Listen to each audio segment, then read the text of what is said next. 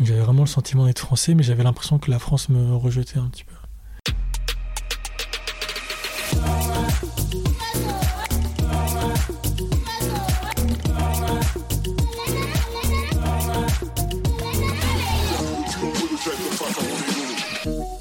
Si tu ne sais pas quoi répondre à la question tu viens d'où et que tu te demandes où est-ce que tu te sens réellement comme chez toi, ce podcast est fait pour toi. Je suis Nina Daboussi et bienvenue dans Le cul entre deux chaises. Dans cet épisode, nous allons écouter Rabi. Rabi, Rabir ou encore Georges, peu importe le nom ou l'identité sous laquelle il se présente, il a été la première personne que j'ai interrogée et faite passer derrière le micro pour le podcast.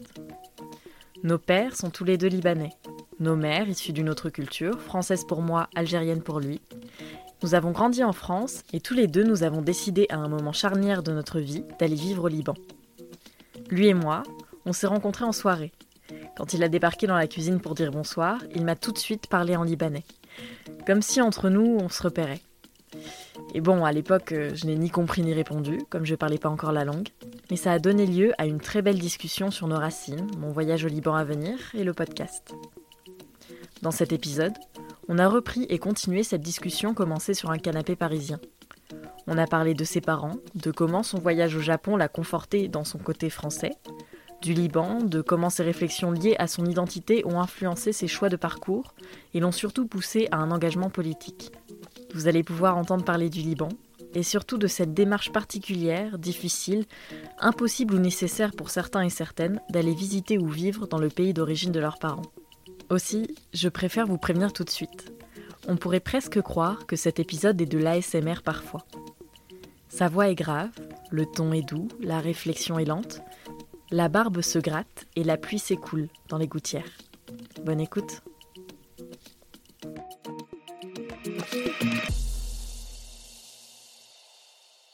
Euh, je suis Georges Labière. Je suis né à, à, Suresnes en 92 en banlieue parisienne, proche de mon lieu. Et euh, j'ai vécu pendant 7 ans à Nanterre, une ville voisine. Et à la suite de ça, j'ai vécu à Suresnes. Je suis passé d'une cité à l'autre. La cité Pablo Picasso à Nanterre, puis je suis passé à la cité Jardin à Suresnes. Et euh, j'ai deux parents euh, d'origine différente.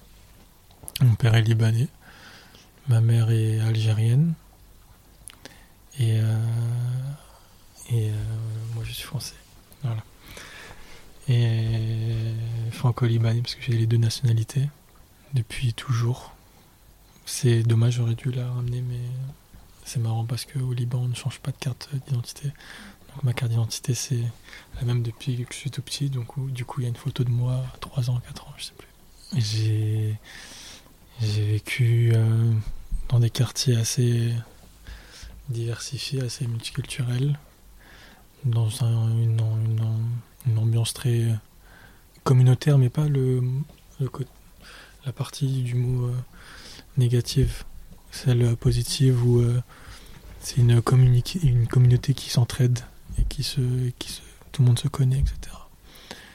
Donc j'ai fait, j'avais des copains de toute, euh, toute nationalité, toute, toute origine, surtout au foot.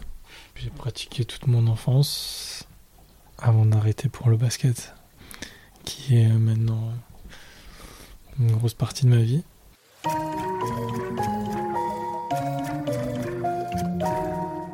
Je suis parti vivre au Liban pendant un an, lorsque j'avais 15 ans, entre euh, pendant ma seconde au lycée. J'ai décidé ça, ça s'est décidé sur un coup de tête euh, durant l'été euh, qui a suivi ma troisième et qui précède mes années lycée. Et euh, j'ai décidé de partir. Je suis parti tout seul. J'ai vécu un temps chez ma grand-mère, un temps chez ma tante. C'est arrivé sur un coup de tête pendant l'été. C'était mes parents étaient séparés depuis déjà 5 ans et je voyais mon père tous les week-ends ou presque. Et avec mon père, euh, mon père est quelqu'un qui travaille beaucoup, il travaille dans l'automobile, il vend des voitures. Et euh, c'est quelqu'un qui travaille tout le temps, même le week-end. Et du coup, je l'accompagnais souvent au travail. Et, euh, du coup, quand je l'accompagne au travail, quand il ne vend, pas de voiture, il va en chercher ou il, se déplace. Du coup, mon père, on a toujours eu cette, on a, on a pris cette habitude de se parler quand il conduisait. Et toutes nos conversations les plus sérieuses, les plus profondes, les plus intéressantes, elles se sont faites de cette manière. Et puis une fois, on était dans la voiture et on a discuté. Et on s'était dit que c'était le bon moment pour moi de partir. Parce que j'étais euh, un garçon très. J'étais un très mauvais élève en primaire, collège. J'étais très très perturbé. Pendant, pendant un, long moment, j'étais euh, très solitaire. Et puis par la suite, je me suis un peu un peu euh, laissé aller, j'ai fait un peu le l'imbécile, j'étais un peu le cancre, celui qui foutait n'importe quoi, qui était toujours dans le couloir et qui, euh, qui jetait les bouts de papier. J'avais des moments de lucidité où je me disais que c'était pas bien. Quand j'étais en classe, je pouvais pas m'en empêcher de faire l'imbécile, mais quand j'y étais pas, j'avais des moments où je me disais qu'il fallait que je me, je me prenne, euh, enfin que je prenne les choses au sérieux. Et donc on a décidé avec mon père d'un côté pour, euh, pour cette raison, pour que je puisse me, me, me, stabiliser euh, scolairement parlant, enfin me, me calmer et me, me recentrer euh, et, apprendre à travailler en fait, parce que j'ai j'ai pas eu cette, éducation très axée, comment dire, jamais pris l'habitude de travailler, de réviser, de faire mes devoirs à temps et ce genre de choses. C'est quelque chose qui me qui est toujours embêtant maintenant, mais, mais ça l'était encore plus au moment où j'ai décidé de partir.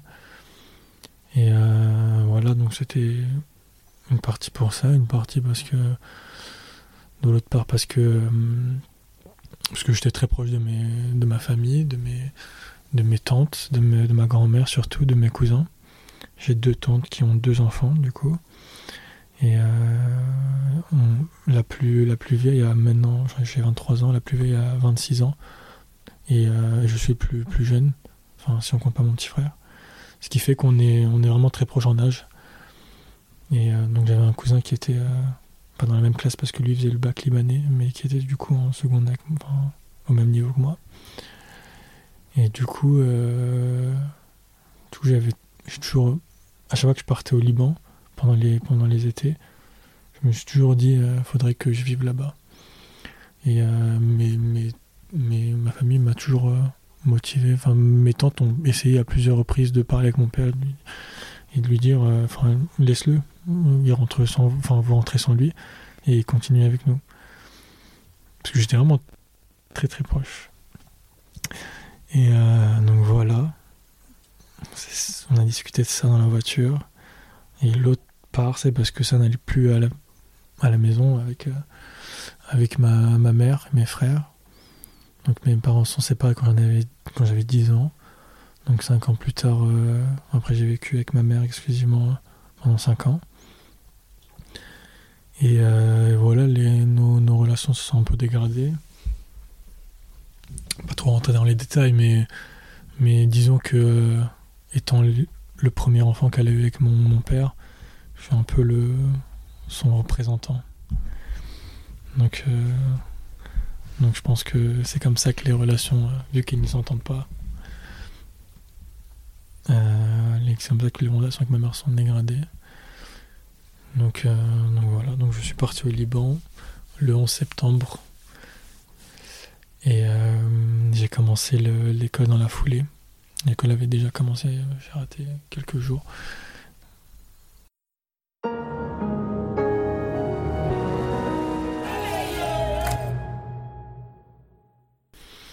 Très très différent, surtout pour un, pour un, adolescent de, de, l'âge que j'avais à l'époque. Parce que c'était c'est très particulier. C'est le Liban, c'est tout petit, c'est un peu plus grand que l'île de France. Le Liban, c'est une montagne finalement. Et Beyrouth, c'est euh, grosso modo au milieu du Liban, côté, côté mer. Pas côté continent. Et, et c'est très, très, très spécial parce que c'est petit. C'est divisé en beaucoup de quartiers. Principalement parce que c'est c'est beaucoup de religions, il y a 15 religions qui vivent ensemble au Liban. Et donc il y a, souvent les quartiers sont, définis par rapport à, une religion. Ma tante par exemple, même si on, est, euh, ma famille est musulmane, ma tante vit dans un quartier. tu peux très bien vivre dans un quartier d'une autre religion que la tienne, mais, euh, mais voilà. Et euh, c'est la vie est très très différente parce que assez différente parce que les transports en commun sont pas du tout développés c'est pas, c'est pas, non plus euh, la mort. Il y, a, des solutions alternatives, mais euh, c'est pas ce qu'on connaît avec euh, des bus qui passent à, une heure précise, à un endroit précis. Là-bas, tu te déplaces principalement en voiture. Si tu n'en as pas ou tu es trop jeune, tu prends des taxis parce que ça coûte rien. Sinon, tu as ce qu'on appelle des services. C'est des. C'est assez compliqué à expliquer pour, pour des Européens, mais mais euh, c'est des taxis que tu que arrêtes dans la rue. Et, euh, et, tu rentres dedans et tu, tu donnes euh, une, enfin, un quartier où tu vas aller. Il peut prendre des, plusieurs personnes sur son chemin. Tu peux être jusqu'à jusqu'à 4 dans la voiture. Et vous allez tous à des endroits différents et il va vous déposer un par un en commençant par celui qui est le plus proche, etc. Enfin, comme ça l'arrange. Donc c'est ça qui m'a qui m'a qui m'a perturbé au début parce que j'étais aussi en quête d'indépendance en partant parce que je partais sans mes parents, sans mes frères. Même si je partais chez ma famille, j'étais aussi euh, là pour me pour retrouver ma famille, mais aussi me retrouver avec moi-même. Et euh, ça m'a un peu perturbé au tout début parce que j'avais l'envie de bouger tout seul, mais euh, c'était assez compliqué. Je l'ai je l'ai fait vers vers le milieu fin, à partir du moment où je me suis bien installé. Du moment où j'ai vécu chez ma tante en fait, parce que ma, grand-mère vit dans un quartier euh, musulman euh, assez euh, pas tendu, mais c'est Dahye ça s'appelle. C'est c'est un peu le fief, pas le fief, mais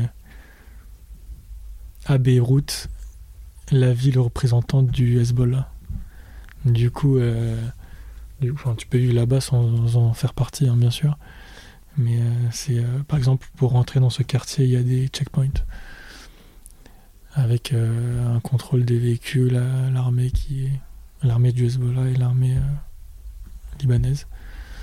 Et, et, voilà.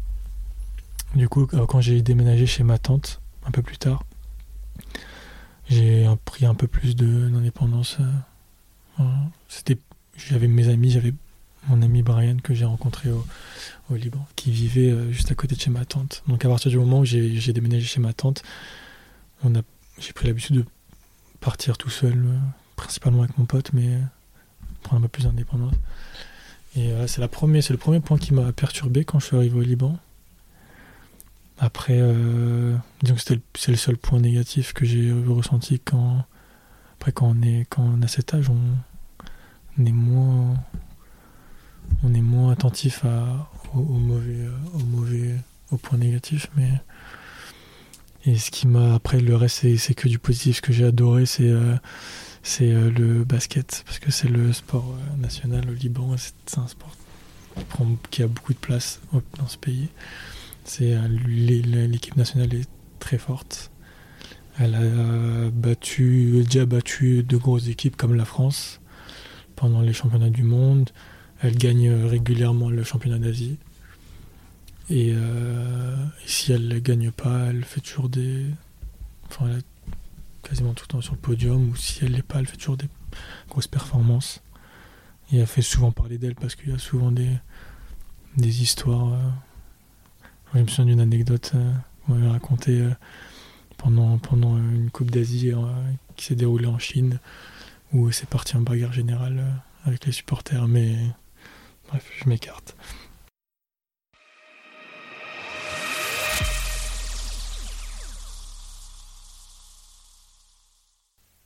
Pour les personnes métisses, binationales, celles dont l'héritage culturel trouve ses sources dans d'autres pays ou sur d'autres continents que celui où la personne a grandi, quand on les interroge sur leur envie de retourner dans un des pays d'origine de leurs parents à un moment donné, les réponses sont souvent très intimes et très différentes. Oui, j'ai envie d'y aller.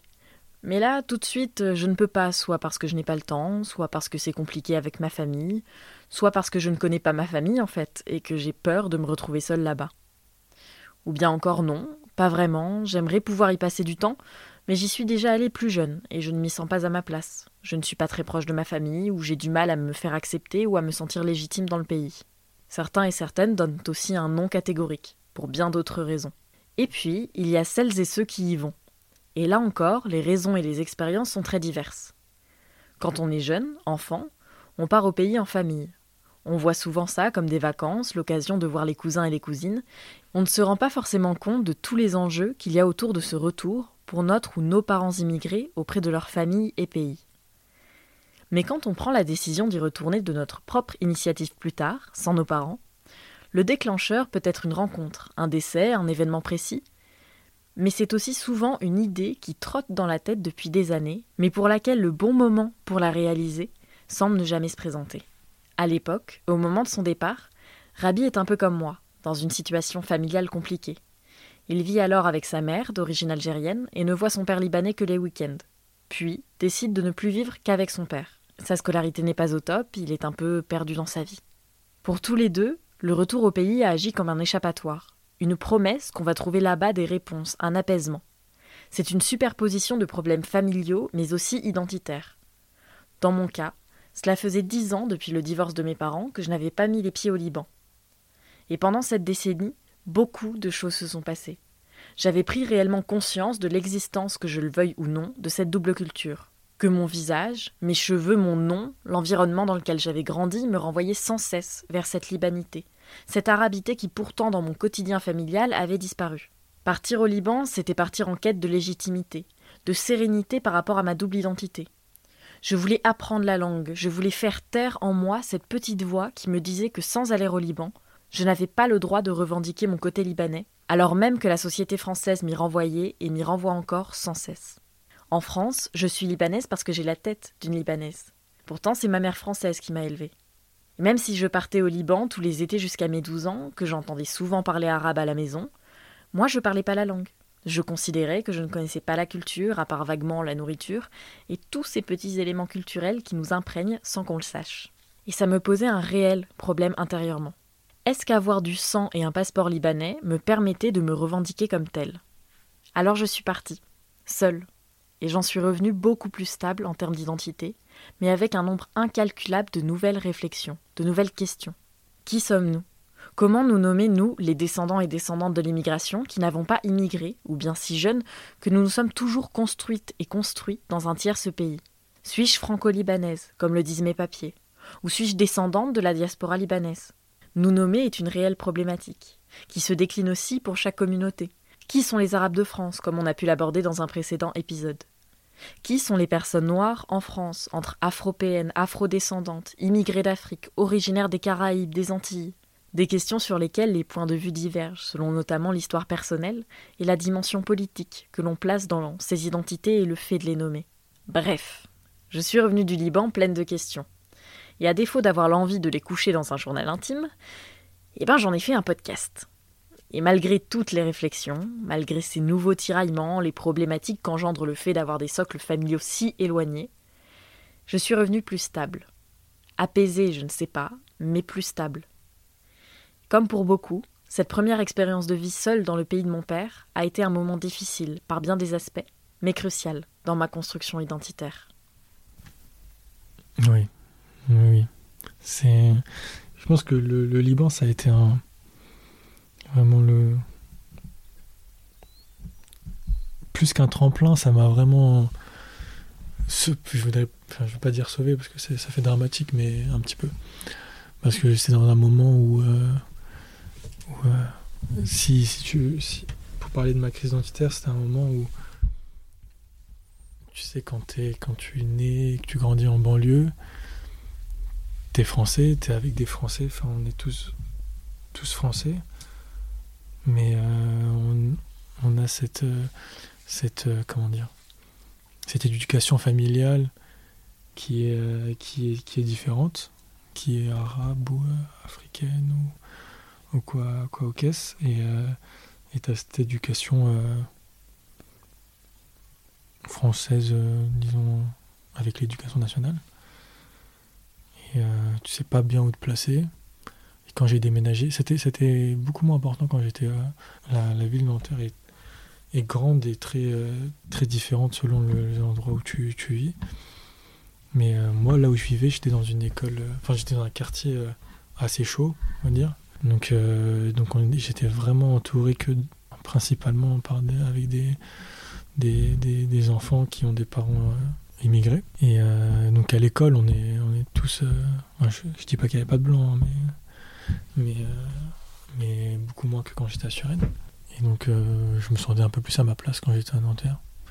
Puis quand je suis arrivé à Suresnes, c'est là où j'ai commencé à me poser des questions parce que j'étais toujours dans une cité, mais, mais j'allais à une école un petit peu plus loin, proche de, de quartiers un peu résidentiels. Et un peu comme toi, ce que tu me disais, euh, j'avais un petit peu l'impression d'être l'arabe du, du, coin, de la classe. J'allais ou j'allais aussi en vacances en Algérie.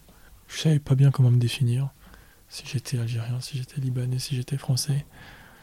Ça a été un peu problématique. Je pense que c'est une des raisons aussi pour laquelle je suis passé d'un garçon un peu discret et solitaire un cancre euh, fouteur de, de, de, merde, pardon. Mais oui, quand je suis arrivé à Suresnes, c'était assez compliqué. Puis euh, c'est la première fois où j'ai eu le sentiment, ça ça a pas, avec le recul, euh, on est un peu moins radical dans, ces, dans, les mots qu'on emploie, mais à l'époque, euh, je me plaignais à certains moments de, de comportements un peu racistes, un peu, un peu bizarres, un peu un peu euh, des regards un petit peu, un peu déplacés, genre de choses. Des parents un peu sur la défiance. Du coup, euh, en grandissant, ça a été de plus en plus problématique pour moi. J'avais ce, sentiment d'être d'être français parce que je suis né en France et que et que que j'ai vécu toute ma vie, etc. Et que mes parents m'ont jamais parlé arabe. Donc j'ai appris l'arabe quand j'ai vécu. Euh, je ne parle pas parfaitement, je ne sais pas le lire et l'écrire mais je l'ai appris exclusivement quand j'étais au Liban. Et avant ça, je savais à peine dire bonjour. Je l'avais entendu, bien sûr, mais, mais voilà. J'avais vraiment le sentiment d'être français, mais j'avais l'impression que la France me rejetait un petit peu. Donc je n'avais plus trop me placer et c'était assez difficile à vivre. J'avais. C'est. Euh, ça été un peu euh, à l'image de, ma famille, d'être. Euh, d'être dans une famille, en l'occurrence c'est ma mère, chez quelqu'un qui, euh, chez quelqu'un que t'aimes, mais qui te repousse, tu vois. Et c'était un peu la même chose avec la France. Je l'aime, mais elle me, je l'aimais, mais elle me, me mettait à la porte. Et euh, et du coup, voilà, j'avais envie de me, me trouver, de comprendre si j'étais français ou si j'étais libanais. Et en partant au Liban, j'ai compris que euh, pour être français, il suffit de, de le vouloir sincèrement.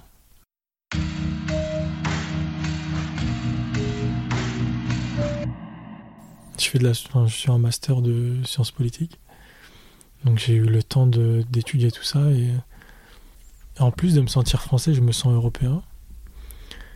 Et mieux que ça, ça fait un peu utopiste comme ça, mais je me sens citoyen du monde. Donc, j'ai, je suis, j'ai rien contre les nationalités.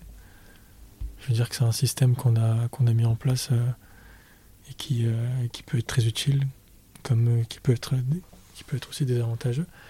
Mais, mais pour, pour appartenir à, un pays, il faut le vouloir de manière sincère.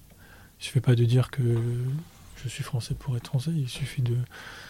Enfin, disons que c'est simple et ça ne l'est pas d'un côté parce que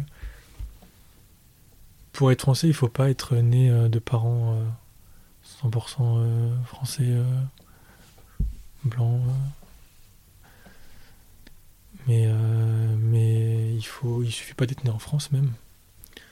Je pense qu'il suffit de, de d'y vivre et de se sentir euh, comme appartenant à, cette, à ce pays, à cette communauté, à cette famille qui est, qui est celle de la République française. Et, euh, et euh, quand je suis parti, je me suis, je me suis rendu compte que il c'était pas la peine que j'écoute euh, les mauvais, les mauvaises paroles de ceux qui disent qu'il faut faire une créer une séparation entre les Français, je déteste employer ce genre de mots, mais pure souche, et ceux qui sont issus de l'immigration, mais qui sont, enfin, ces enfants qui sont de parents immigrés mais qui ont vécu toute leur vie en France et qui parlent euh, même parfois que français. Je suis pas de ceux qui pensent qu'il y a une différence entre ces deux, ces deux enfants. Je suis de ceux qui pensent que pour, euh, pour être français, il faut, le, vouloir, dans un premier temps. De, vivre avec euh, ceux qui t'entourent. Mes paroles sont pas très claires. Mais c'est le, genre de, de questions que tu te poses dans ta tête, du coup tu te comprends tout seul, tu vois. Mais quand, quand quelqu'un te les pose, c'est plus compliqué. En l'occurrence, dans mon cas, euh, quand je suis parti, la France m'avait beaucoup manqué. Et euh, j'avais le choix d'ailleurs, après ma seconde, de finir mon bac euh, au Liban ou de rentrer. J'ai décidé de rentrer. Et, et je, ne le regrette pas parce que la France est chez moi j'aime trop la France.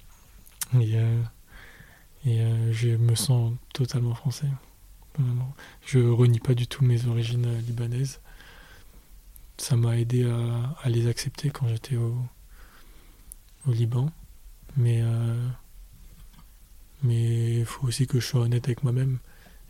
Il faut pas que je cours après quelque chose qui ne qui n'est qu'une illusion, dans le sens où le Liban, j'y ai vécu qu'un an. J'y vais de temps en temps en vacances. Euh, j'ai pas spécialement l'envie d'y vivre euh, dans le futur, de fonder une famille là-bas, etc. Donc, euh, donc je renie pas du tout mes origines, elles, sont, font partie de mon identité, de ma personne, de, ma façon de m'exprimer, de, même de m'habiller, ce genre de choses, et de penser. Mais, mais par exemple, j'ai vécu au, Japon pendant 8 mois, de toute l'année 2018, de janvier à septembre. Donc je suis rentré il y, a, très peu de temps, il y a 4 mois, et, et euh, enfin, c'est assez simple en fait. Quand je rencontre des gens, je dis que je suis français. Et, euh, voilà. Très peu, de, très peu des amis que je me suis fait au Liban connaissent, euh, connaissent mes origines libanaises. Pas parce que je leur en ai pas parlé, je leur ai caché, mais parce que ça leur vient pas à l'esprit forcément, surtout au Liban, au Japon, pardon. C'est un pays où il n'y a pas beaucoup de diversité. Du coup, ça leur vient pas à l'esprit qu'on ait deux nationalités. D'ailleurs, là-bas, c'est interdit d'avoir deux nationalités. Quand un enfant, par exemple, euh, issu d'un, mariage euh, franco-japonais, par exemple, l'enfant, euh, à ses 18 ans, doit choisir quelle, nationalité, quelle nationalité il veut garder, quel passeport il veut garder. Et après ses 18 ans, il peut, il peut plus en avoir deux. Du coup, voilà, au Japon, je ne l'ai pas caché, mais c'était un réflexe pour moi de dire que j'étais français. Et euh, si, euh, si par exemple certains ont pu tomber sur, mon, sur mes réseaux sociaux et voir que à un moment donné j'étais au Liban ou que et qui m'ont posé des questions hein, sur, sur, sur, ça, je leur répondais que oui j'étais j'étais franco-libanais. J'ai la double nationalité et que j'ai un parent libanais, mais mais, euh, mais oui, j'ai l'habitude de dire que je suis français. Je pense pas être non plus un exemple dans le sens où euh, je, parle pas, je parle en mon nom et pas, pas au nom de tous les, euh, les enfants franco-libanais vivant en France parce que moi je fais de la politique et j'espère faire être politicien plus tard. Le sentiment d'appartenir à la France, il est encore, il est encore plus fort depuis que j'ai commencer l'université parce que j'ai des ambitions qui se, qui se jouent au niveau national. Euh, j'aimerais travailler dans la politique euh, française, ministérielle. C'est vrai que je me suis trouvé au Liban, en rentrant surtout du Liban, quand je me suis rendu compte que je suis rentré en France, je suis chez moi. Tu Mais quand j'ai commencé l'université, quand j'ai commencé à bien me, bien me, trouver politiquement et, me, et à définir mes ambitions, ça, ça va encore plus de soi. Même si j'ai pu, j'ai pu affronter récemment des. J'ai dû faire face à du racisme banal comme, comme extrême. Je me sens. Je me sens bien, bien, bien ancré dans les valeurs euh, de la République. après, je, n'aime pas emprunter ces mots qui sont souvent utilisés à tort et à travers dans les médias et dans les et par des intervenants euh, dont je ne citerai pas les noms parce qu'ils ne le méritent pas, mais ceux qui te disent que par exemple euh, tu dois t'appeler par un nom français qui est dans le qui est dans le calendrier, c'est des gens que je ne porte pas en estime parce que bon après moi j'ai j'ai la particularité euh, de m'appeler Georges, mon premier prénom c'est Georges, mon deuxième prénom c'est Alabia. Les deux sont très utilisés au Liban, donc euh, c'est un prénom, Georges c'est un prénom euh, européen et ça fait penser à Saint, Saint Georges, mais je pense qu'on peut s'appeler avec un prénom très très oriental, euh, très, euh, très étranger, très lointain pour euh, être, être français.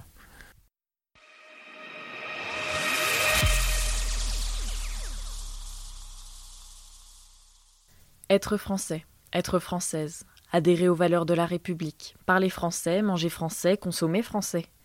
Identité nationale, culture, patrimoine, tradition, baguette jambon beurre. Est-ce qu'on vous a déjà soupçonné de ne pas être assez français ou française? Est-ce qu'on vous a déjà rétorqué, à vous, directement, ou bien par le biais des médias, de la politique, de l'école, de la culture en général, que quelque chose qui fait votre identité, un accent, votre couleur de peau, votre religion, votre manière de vous habiller, de vous nourrir, de parler, d'occuper l'espace public, la forme de votre nez, vos cheveux, votre nom, votre prénom, est-ce que quelque chose qui fait que vous êtes vous a déjà été utilisé pour remettre en cause le fait que vous soyez un ou une enfant de la République française? Oui, sûrement, tristement que oui, si vous êtes immigré ou descendant et descendante d'immigrés, si vous êtes racisé, si vous pratiquez une religion autre que le christianisme, etc. On nous demande constamment exemplarité, patte blanche, preuve d'intégration ici. Mais justement, quand on est là-bas, à l'étranger, c'est différent. À l'étranger, quand on passe une frontière, quand notre passeport Bordeaux est tamponné, être français est plus facile. D'où tu viens? De France. Ok, super. Jamais la réponse à cette question n'a été aussi facile à donner. Rares, ou dans des contextes précis, sont les personnes qui vont demander d'où réellement, une fois qu'on a donné sa ville d'origine en France, d'où réellement est-ce que l'on vient. Rabi, comme beaucoup d'autres, se découvre, s'assume, se sent enfin légitime dans son identité française quand il part à l'étranger, quand il part au Japon, alors, il faut évidemment garder en tête les spécificités de chaque destination et de chaque communauté d'origine. Les témoignages de personnes noires victimes de racisme à l'étranger, qui savent même pertinemment que certains pays leur sont inaccessibles, dangereux du fait qu'elles sont noires et de la manière dont on traite localement les personnes noires, ces témoignages sont nombreux. Traverser la frontière des USA en ayant un nom, un physique arabe et en étant musulman, c'est pas l'équivalent d'un trajet pour Disneyland. Mais de manière générale, à l'étranger, on peut s'inventer, on nous autorise à performer cette identité française. On va nous questionner sur Paris, les baguettes, les croissants, les escargots. Enfin, les clichés qui pèsent sur nous sont français.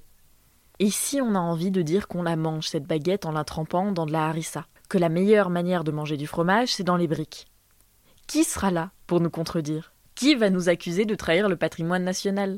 Personne. Il y aura personne. On sera français, française, et voilà. Encore et toujours, la question de la culture, de sa transmission est centrale. Pèse sur nous le soupçon de détruire cette culture nationale en nous faisant croire qu'elle s'est transmise intacte depuis un peuple de Gaulois. Mais comment se forgent nos identités? Comment on devient français, française? Comment s'organise cette transmission? Pourquoi se sentir 50-50 entre deux pays? Pourquoi Rabi, alors qu'il est dans la configuration où ses deux parents sont issus de l'immigration, mais l'une algérienne et l'autre libanaise, pourquoi il ne revendique que son côté libanais? Non, enfin si, bien sûr, au tout début, comme je te l'ai dit, quand, je me cherchais un petit peu, surtout après la séparation avec mes parents. Mais, euh, c'était moins une évidence. Parce que dans mon éducation, ouais, j'ai toujours j'ai toujours été assez proche de mon père. Je saurais pas l'expliquer en fait, mais mais euh, je sais pas si si j'ai développé aussi un, amour pour le Liban à travers mes mes les, mes voyages, mes les vacances que j'ai passées là-bas et la famille, euh, ma famille paternelle euh, au Liban, avec qui, comme je l'ai dit, je suis très proche. Après, ma famille en, Algérie, elle beaucoup plus, beaucoup plus mince, beaucoup plus réduite. Et j'avais euh, un grand-père, une grand-mère. Et, euh, et, pas de tante, parce que comme je te l'ai dit, euh, ma mère a été adoptée. Et, et du coup, c'était. J'ai passé des vacances, beaucoup moins que, que, que des vacances passées au Liban, mais mais ça a toujours été. Euh, ça n'a jamais été une évidence pour moi de, de, me, de m'identifier comme étant algérien. Après, quand on est enfant, je pense que ça passe par euh, les attaches, donc la famille, et aussi, euh, je sais pas, un amour du paysage ou des activités qu'on fait, l'amusement. Après, on s'amuse mieux quand on a des cousins, comme j'en avais au Liban, avec qui je sortais je fais du basket, etc. Et, euh, et, puis en grandissant. J'ai jamais ressenti euh, une réelle appartenance avec, euh, avec l'Algérie. Aussi, c'est une des raisons pour laquelle je me suis jamais identifié pour, comme étant algérien. C'est parce que j'avais pas de problème à la maison avec ce, sur ce point. Ma mère Ma mère aimait beaucoup le Liban et ma famille au Liban. Et, euh, et même quand mes parents sont séparés, elle était toujours en contact avec eux. Et, euh, et euh, je pense que ma mère, volontairement, elle a laissé à mon père de manière, de manière à l'amiable. Hein. Ça n'a pas été forcé par mon père, mais je pense qu'elle a laissé prendre le dessus. elle a laissé mon père prendre le dessus dans ce qui est sur cette question. Comme je t'ai dit, nous, il nous a jamais parlé arabe malheureusement, mais d'un côté ça a. Je me souviens qu'avec mon petit frère, j'étais très proche de mon petit frère, on était tout le temps ensemble et ça, a développé chez nous une curiosité, vu qu'il parlait une autre langue. Il la parlait souvent parce qu'il était très souvent au téléphone avec notre famille. Ça, a développé chez mon frère et moi, mon petit frère, parce que mon grand frère, du coup, qui est le, l'enfant de, ma, mère, mon demi-frère, il est 100% algérien, lui. Il se, se revendiquait pas du tout comme libanais, mais comme algérien. Et voilà, du coup, avec mon petit ça a développé chez nous une curiosité d'entendre mon père parler libre arabe.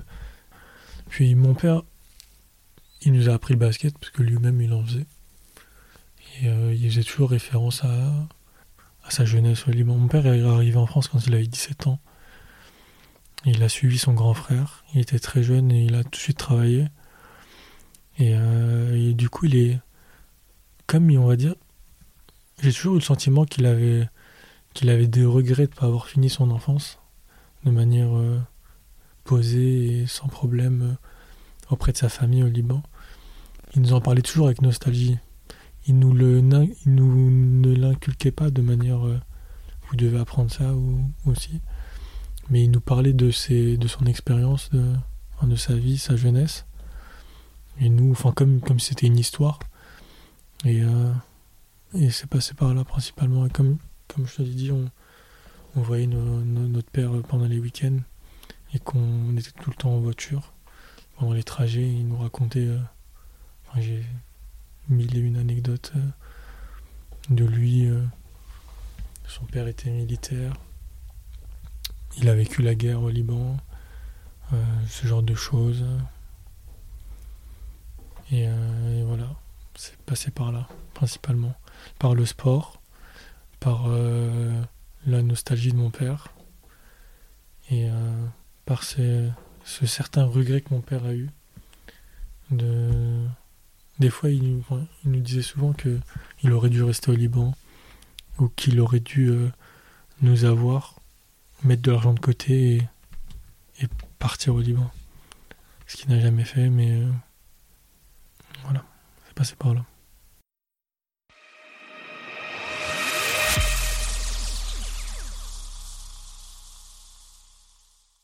Culture, famille, transmission, identité. Ce n'est pas le titre d'un programme politique, mais bien des thématiques qui s'imbriquent et qui s'étudient. Et on va faire un peu de sociologie. La famille, c'est compliqué. Ce n'est pas un tout cohérent, mais bien un assemblage d'agents qui ont une influence différente les uns sur les autres, et surtout sur les enfants. En 1995, le sociologue Bernard Lahire publie Tableau de famille, un livre qui s'intéresse aux dissonances entre le capital culturel des familles et la réussite scolaire des enfants, notamment en ce qui concerne l'accès aux livres et à la pratique de la lecture. Ce qui nous intéresse dans son étude, c'est qu'il montre qu'au-delà du fait de posséder le capital culturel, par exemple avoir des parents qui ont fait de longues études et qui donc maîtrisent les codes culturels et de réussite qui sont propres à une société, l'important, c'est que ce capital soit transmis. Et surtout que la personne qui possède le capital culturel au sein de la famille soit 1. en contact avec l'enfant, et 2. dispose en même temps d'une légitimité auprès de cet enfant. L'AIR met notamment en évidence que dans la situation où c'est le père seulement qui possède un capital culturel élevé, mais qu'il est rarement là ou bien qu'il ne prend pas en charge l'éducation des enfants, comme c'est le cas dans beaucoup de familles, les résultats scolaires sont assez modestes. L'organisation de notre société, de beaucoup de sociétés, le patriarcat, qui n'est pas seulement une affaire d'oppression, mais bien une organisation sociale, fait que l'éducation des enfants est souvent l'affaire des mères, mais aussi des femmes en général. Quand on parle transmission d'une culture familiale, on va au-delà du fait de transmettre des valeurs, de faire faire les devoirs, de passer du temps avec les enfants. Une culture, elle s'exprime, elle existe dans les petits gestes du quotidien, du foyer. Une culture, c'est parler une langue, c'est vrai, mais c'est aussi maîtriser des cuissons, des épices, des goûts, des sonorités. C'est avoir une manière d'agencer l'intérieur de son foyer, de décorer les murs, de choisir tel coussin plutôt qu'un autre. La culture s'exprime dans des histoires, des habitudes que l'on se transmet. Et à qui est-ce que la société donne cette charge de s'occuper du foyer, de l'animer, de s'occuper des enfants? C'est aux femmes. Si on rapporte cela à notre sujet, qu'on s'intéresse au capital culturel au sens d'une culture non française, qu'on y rajoute la pression sociale à l'assimilationnisme exercé sur nos parents, qu'on dit que nous sommes dans un cas de couple hétérosexuel dont la mère est française et le père d'origine étrangère pas très présent dans l'éducation de ses enfants, on se retrouve avec des enfants qui touchent de loin à leur côté non français. Et ça, bah c'est moi.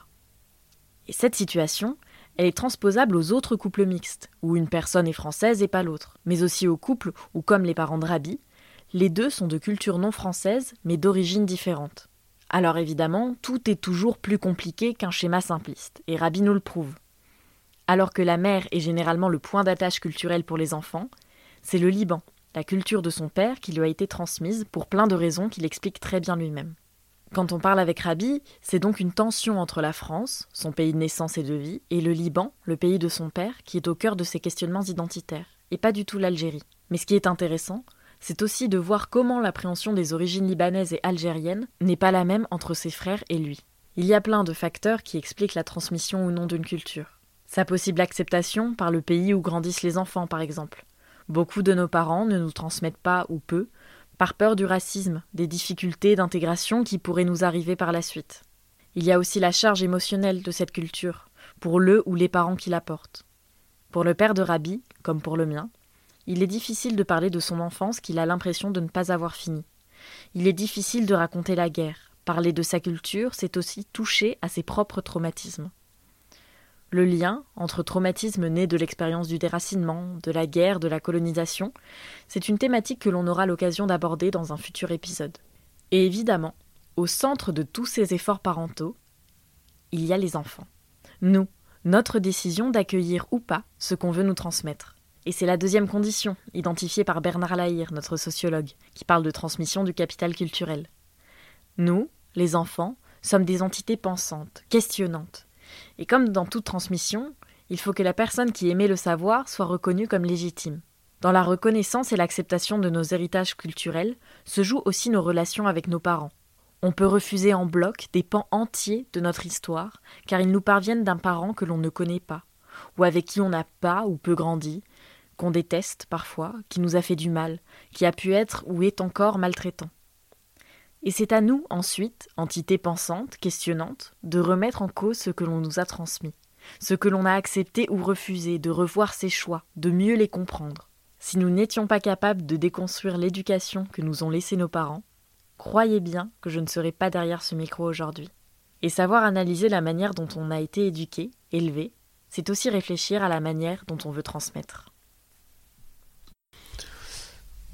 Oui, moi j'ai une vision euh, assez classique. J'ai vraiment très envie d'avoir euh, une famille, une, une. Moi je suis assez, simple à ce niveau. Une femme et des enfants, trois, ce genre de choses. Et, euh, et ouais, je suis pas du tout dans la recherche. je veux dire pour ma future partenaire, j'ai pas du tout de, de préférence. J'en ai rien à faire qu'elle soit libanaise ou pas, ou française ou n'importe quoi. Moi, je suis pas du tout euh, dans la recherche d'une origine euh, comme beaucoup font euh, à raison parfois. Certains, certains ont des bons arguments pour, pour soutenir, soutenir leurs préférences. Mais moi, ça me, me pose pas de problème, m'intéresse pas spécialement aussi. Et, euh, et oui, du coup, euh, quand j'aurai ce quelqu'un, j'espère partager avec elle euh, la culture, la culture libanaise. Si elle n'est pas française, bien sûr, partager. je pense que je si pareil, supposons qu'au Japon j'aurais rencontré quelqu'un et que on aurait continué. Je pense que j'aurais commencé par lui apprendre l'histoire française, ce genre de choses. Et après, euh, et après lui apprendre tout ce que je sais du Liban. Mais dans le cas euh, qui est le plus probable que je rencontre quelqu'un de, de, français ou qui, vit en France, qui connaît bien la France, euh, j'espère avec, avec j'espère vraiment énormément pouvoir partager ça. Je pense que les Libanais sont très fiers de leur culture. Moi, je suis pas là à le crier euh, sur tous les toits, mais, mais c'est vrai que le Liban euh, a une histoire et une culture vraiment très riche, très intéressante et, euh, tout le monde, même que ce soit au niveau de la nourriture, tout le monde peut l'apprécier. Donc, oui, à, ce niveau, c'est certain. Comme je suis très proche de ma grand-mère, comme je t'ai dit, euh, on parlait de ce genre de choses. Et euh, j'espère un jour euh, pouvoir lui présenter mes, mes, enfants ou ma compagne. Et mes enfants, je vivrai sûrement en France, comme je t'ai dit, j'espère travailler dans la politique française, nationale, la politique publique.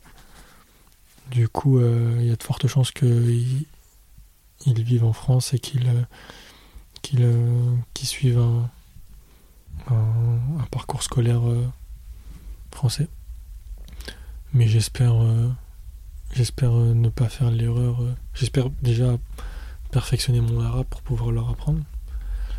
Et, ne pas faire l'erreur qu'a fait mon père. Et, et, aussi très tôt le, leur faire partager cette culture qui est, aussi la leur.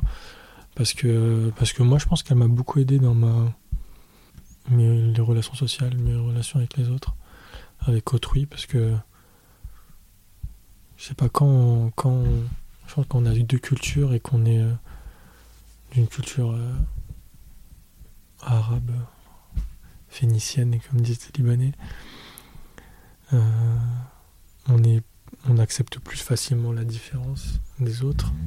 Après, ça passe aussi par, euh, par mon parcours, euh, par les endroits où j'ai vécu, mais je pense que ça m'a beaucoup aidé. Je fais pas cette, je fais pas cette différence entre un Français euh, pur souche et, un, et un Français d'origine étrangère. Du coup, Du coup, c'est plus facile pour communiquer et interagir, je pense. Et j'espère que mes enfants auront cette même, ce même procédé, cette même manière de d'appréhender les, les autres. Je pense que c'est pour ça que la culture est aussi très importante. Parce qu'elle nous dit, elle nous, elle nous sépare et elle nous rapproche.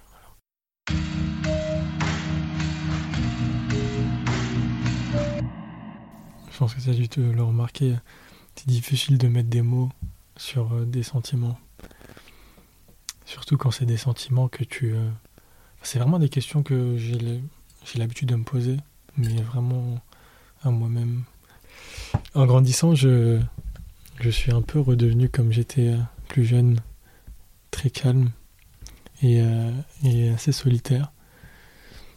Et un truc que j'adore, que je faisais beaucoup au, au, Japon, parce que c'est c'est un endroit vraiment propice pour ça, c'est me balader le tard le soir, parce que j'ai de, de fortes insomnies, je dors très très peu.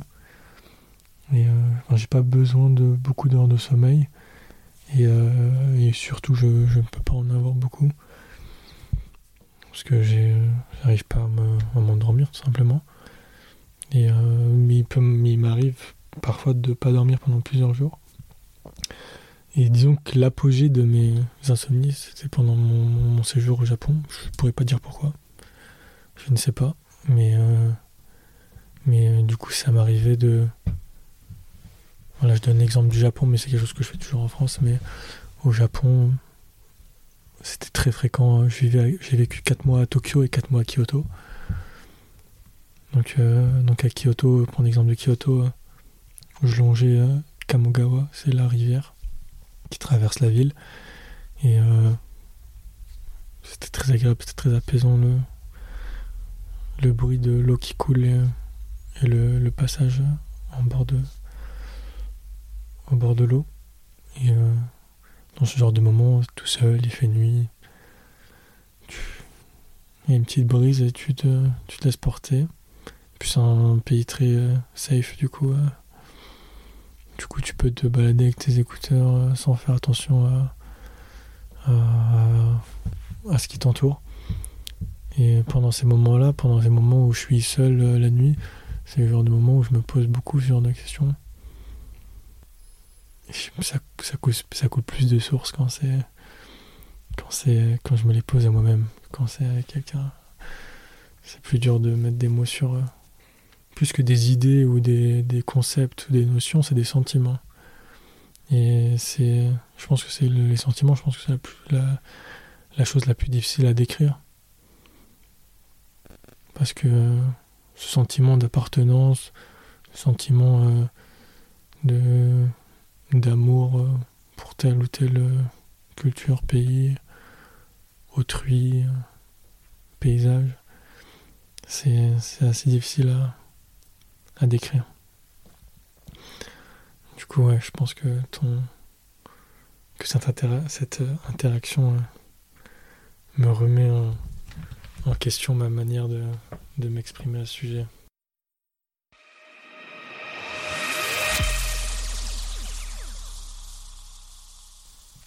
Je pense que pendant un long moment, euh, c'était deux chaises bien.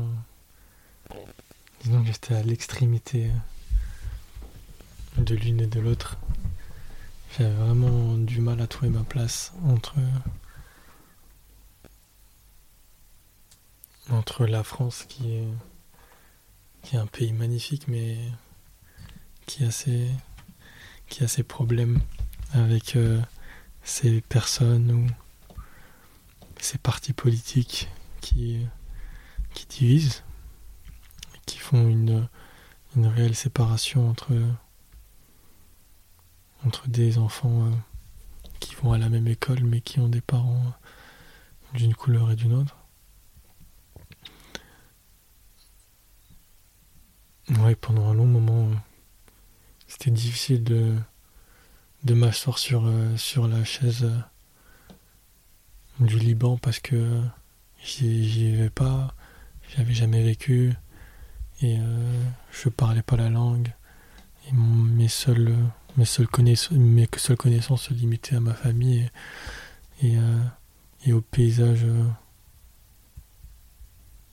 disons la maison familiale et, les routes qu'on empruntait quotidiennement. Mais du coup ça, ça aurait été assez hypocrite de, de dire ouais je suis libanais je me sens 100% libanais alors que j'ai pas de background pour le je pourrais pas l'expliquer je pourrais pas raconter la vie du Liban à d'autres.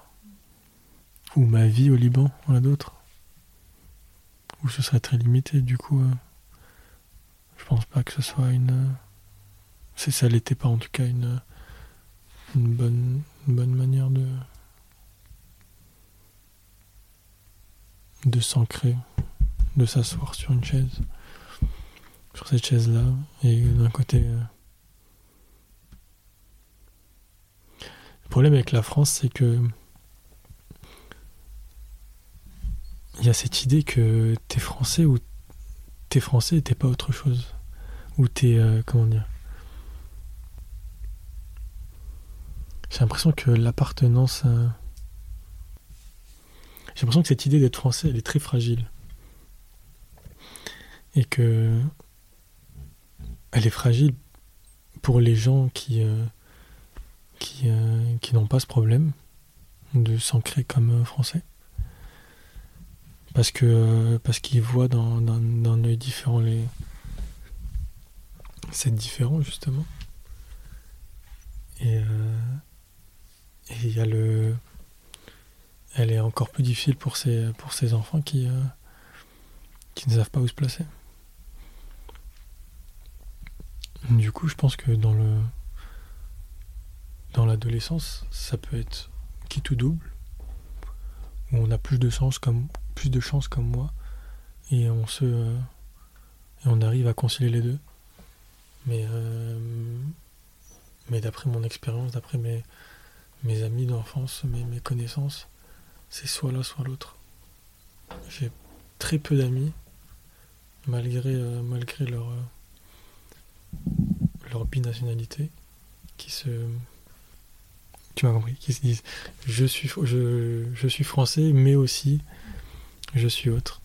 C'est souvent soit l'un, soit l'autre, soit. Il y a toujours euh, quelqu'un qui va te dire je suis français et l'autre qui va te dire non, je suis pas français. Du coup, c'est très, très, très fragile. Et euh, je, pense que c'est pour ça que la politique française aussi a ses, a débords et ses remous. Parce que c'est une question qui, euh, qui a toujours été présente en France. Moi qui étudie la politique française, je sais par exemple que euh, prends un exemple bête hein, et euh, grossier, mais qui est réel. 95% des, personnes qui votent FN, la question, euh, la question principale du programme politique, c'est la question de l'immigration et de, et de la nationalité. 95%, donc c'est très révélateur de, de l'importance que les, que les Français accordent à, ces questions euh, d'origine. Et du coup, c'est pour ça que cette chaise est un peu bancale et, et, euh, cassable. Je pense que c'est la bataille d'une vie un peu. Ce genre de, ce genre de questions, tu te. Elles te, elles te, elles te, elles sont là très tôt dans ton, dans ton éducation, dans ton, dans ton enfance, et elles te suivront toute ta vie. Et, et des fois, tu as envie de te battre pour que ça ait moins d'importance dans ta vie, comme moi. J'aimerais tellement que quand me. C'est, même moi, je fais cette. cette je, je, le fais, parce que je sais pas, c'est par curiosité, mais je trouve ça tellement dommage de. Quand quelqu'un me. Quand je rencontre quelqu'un et qui me demande peut-être quelle origine ou t'es quoi. Surtout le t'es quoi. C'est quelque chose qui me blesse un petit peu. pourquoi j'ai l'air différent de toi parce que je suis brun, euh, cheveux bouclés. Je sais pas, ça me. C'est quelque chose qui me. qui me frustre, qui m'énerve un petit peu. Même si euh, je fais pas. Je fais pas exception. Je, je suis. J'ai cette curiosité qui me pousse à, demander euh, à quelqu'un si s'il a des origines particulières, même si je travaille dessus. Quand j'ai développé une conscience politique qui arrivait assez tard, je pense. Et je m'en je m'en remercie euh, d'ailleurs qu'elle soit arrivée tard, parce que plus elle arrive euh, tard, enfin en l'occurrence, dans mon cas elle est arrivée tard, et du coup j'ai j'ai développé une neutralité, dans le sens où euh, plus elle arrive tard, plus tu es âgé et plus tu es conscient. Je pense du coup, euh, elle arrivait tard et c'est des moments où j'avais toute ma tête, où j'avais, euh, où j'étais pas influencé par par quelqu'un ou par par quoi que ce soit. Du coup, disons que mes idéaux politiques, ils sont vraiment révélateurs de ma personne et non pas de d'une influence. Ça m'a beaucoup cette question d'origine et de nationalité, m'a beaucoup défini politiquement dans le sens où, euh, comme j'ai dû euh, faire face à ça euh, assez tôt, j'ai voulu aussi m'y opposer. on peut s'y opposer ou, ou rejoindre le mouvement. Dans mon cas, c'est m'y opposer. Là, je vais aller dans mon intimité, mais il y a des moments où je suis un peu rêveur comme type. A des moments, surtout quand j'écoute de la musique, j'écoute tout le temps de la musique. Et je m'imagine toujours des scènes où, si j'écoute du rap US par exemple, je vais me voir en train de jouer au basket avec un public et tout. Et des fois, quand j'écoute de la musique, euh, j'écoute des fois assez souvent même de la musique euh, classique ou euh, j'adore les musiques de films, Alzheimer ou Max Richter, ce genre de choses ce genre de moment, je m'imagine parler à la France. Et euh, dans mon discours, c'est vraiment un point principal. Essayer d'unifier, de rassembler les gens, la France. Et j'ai ce, cette idée euh, beaucoup ont, mais. Euh, cette phrase connue euh, qui est qu'on est plus fort euh, ensemble. Et récemment, c'est sur les réseaux sociaux, c'est je dévie un peu, mais j'ai récemment eu une conversation avec un ami. On avait l'impression que sur les réseaux sociaux, les réseaux sociaux, il y avait de plus en plus de séparation entre les noirs, les personnes à la, à la peau noire et euh, les arabes. Aux personnes euh, ils sont tous français mais ils sont soit des français avec la peau noire soit des français avec des origines arabes. Et euh, par un certain mouvement d'influence par des personnalités telles que des youtubeurs ou ce genre de choses il y a eu des questions qui sont ressurgies et en ce moment, c'est quelque chose qui me travaille beaucoup. Ces questions d'origine. C'est la fin de cet épisode. J'espère qu'il vous aura caressé les tympans comme il continue de caresser les miens. J'espère qu'il vous donnera l'occasion de réfléchir à ce que nos identités métisses veulent dire politiquement dans la société. De vous poser des questions aussi sur ce que vous avez reçu de vos parents, accepté ou non, et pourquoi. Je vous souhaite de détricoter ces liens très serrés qui existent entre nos héritages culturels, desquels nous sommes les héritiers et héritières légitimes, le poids des histoires familiales et vos propres relations à vos parents.